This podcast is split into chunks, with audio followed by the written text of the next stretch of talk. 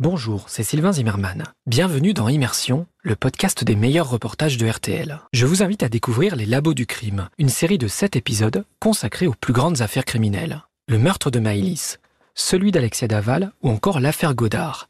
Les journalistes de RTL nous éclairent sur un élément clé qui a fait basculer l'enquête. Bonne écoute. Les labos du crime. Quand la science fait basculer l'enquête. Sur RTL.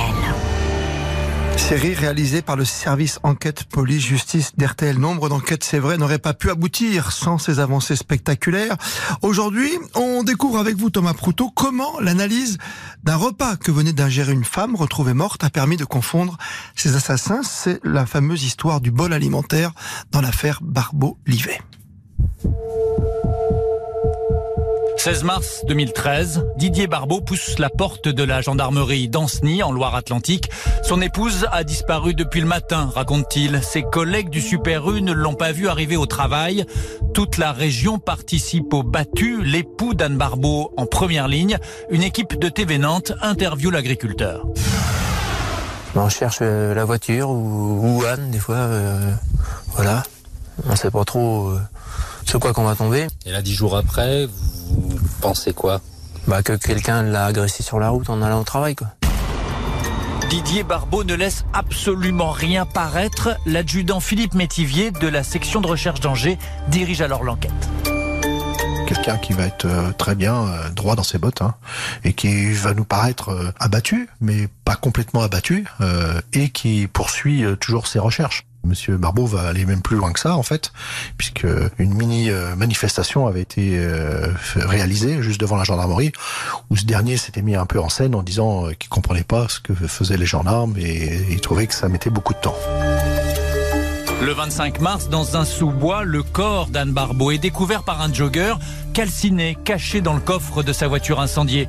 Mais les assassins n'ont pas réduit en cendres tous les indices. Le médecin légiste découvre une combustion incomplète du cadavre. Le contenu de l'estomac est exploitable et l'analyse du bol alimentaire révèle une donnée cruciale pour le gendarme Philippe Métivier, l'heure de la mort. Pour nous, ça nous amenait entre 5h et 7h du matin. Et là, ça colle pas du tout avec le, le discours de, de Didier Barrault qui dit que lui, à 7h du matin, et sa femme, à part au travail avec au volant de sa voiture. Vous savez que Didier Barbeau ment. Tout à fait. Les éprouvettes ont parlé, l'analyse de la digestion est irréfutable, l'enquête se resserre sur le mari. Les enquêteurs lui découvrent alors une maîtresse et un mobile, mettre fin à sa double vie secrète. Après plusieurs semaines de surveillance discrète, les deux amants sont placés en garde à vue et Didier Barbeau confronté à ses mensonges. Pour nous, euh, c'est une carte euh, dans notre manche et il faut la battre euh, ben, au bon moment. Donc, euh, à un moment donné, les enquêteurs vont sentir que Didier Barbeau est, moins bien et qui commence à un peu à, vaciller. Et là, ils vont effectivement sortir euh, euh, cette carte. Et ce sont des choses qui vont l'amener à, venir sur ce qui s'est passé. Les deux complices font des aveux complets. Didier Barbeau a assommé puis étranglé sa femme dans leur garage avec l'aide de sa maîtresse. Le bol alimentaire, une des plus anciennes techniques de l'autopsie, a confondu les suspects. Une technique qui a énormément progressé ces dernières années. Le professeur Antoine Traqui pratique la médecine légale depuis 35 ans. Ce qu'on fait maintenant et qui apporte énormément d'informations, c'est l'analyse qualitative du contenu gastrique. Ça, c'est des investigations au microscope qui vont permettre, par exemple, de mettre en évidence des structures caractéristiques du haricot vert, caractéristiques du petit pois, caractéristiques de l'orange ou de la clémentine, vous voyez. Et ça, c'est important parce que ça permet soit de confirmer les dires d'un mis en cause ou les dires d'un témoin, ou au contraire, de les contredire. Et maintenant, vous avez quelques laboratoires en France qui sont spécialisés dans ces analyses qualitatives pour déterminer qu'est-ce que la victime avait consommé au cours de son dernier repas. Prochaine évolution, selon le professeur Traqui, des résultats d'analyse obtenus beaucoup plus vite et directement sur la scène du crime. Pour l'instant, tout ça, ça se fait euh, en post-découverte du cadavre, en post-autopsie, et sur des délais qui peuvent prendre euh, plusieurs jours ou plusieurs semaines.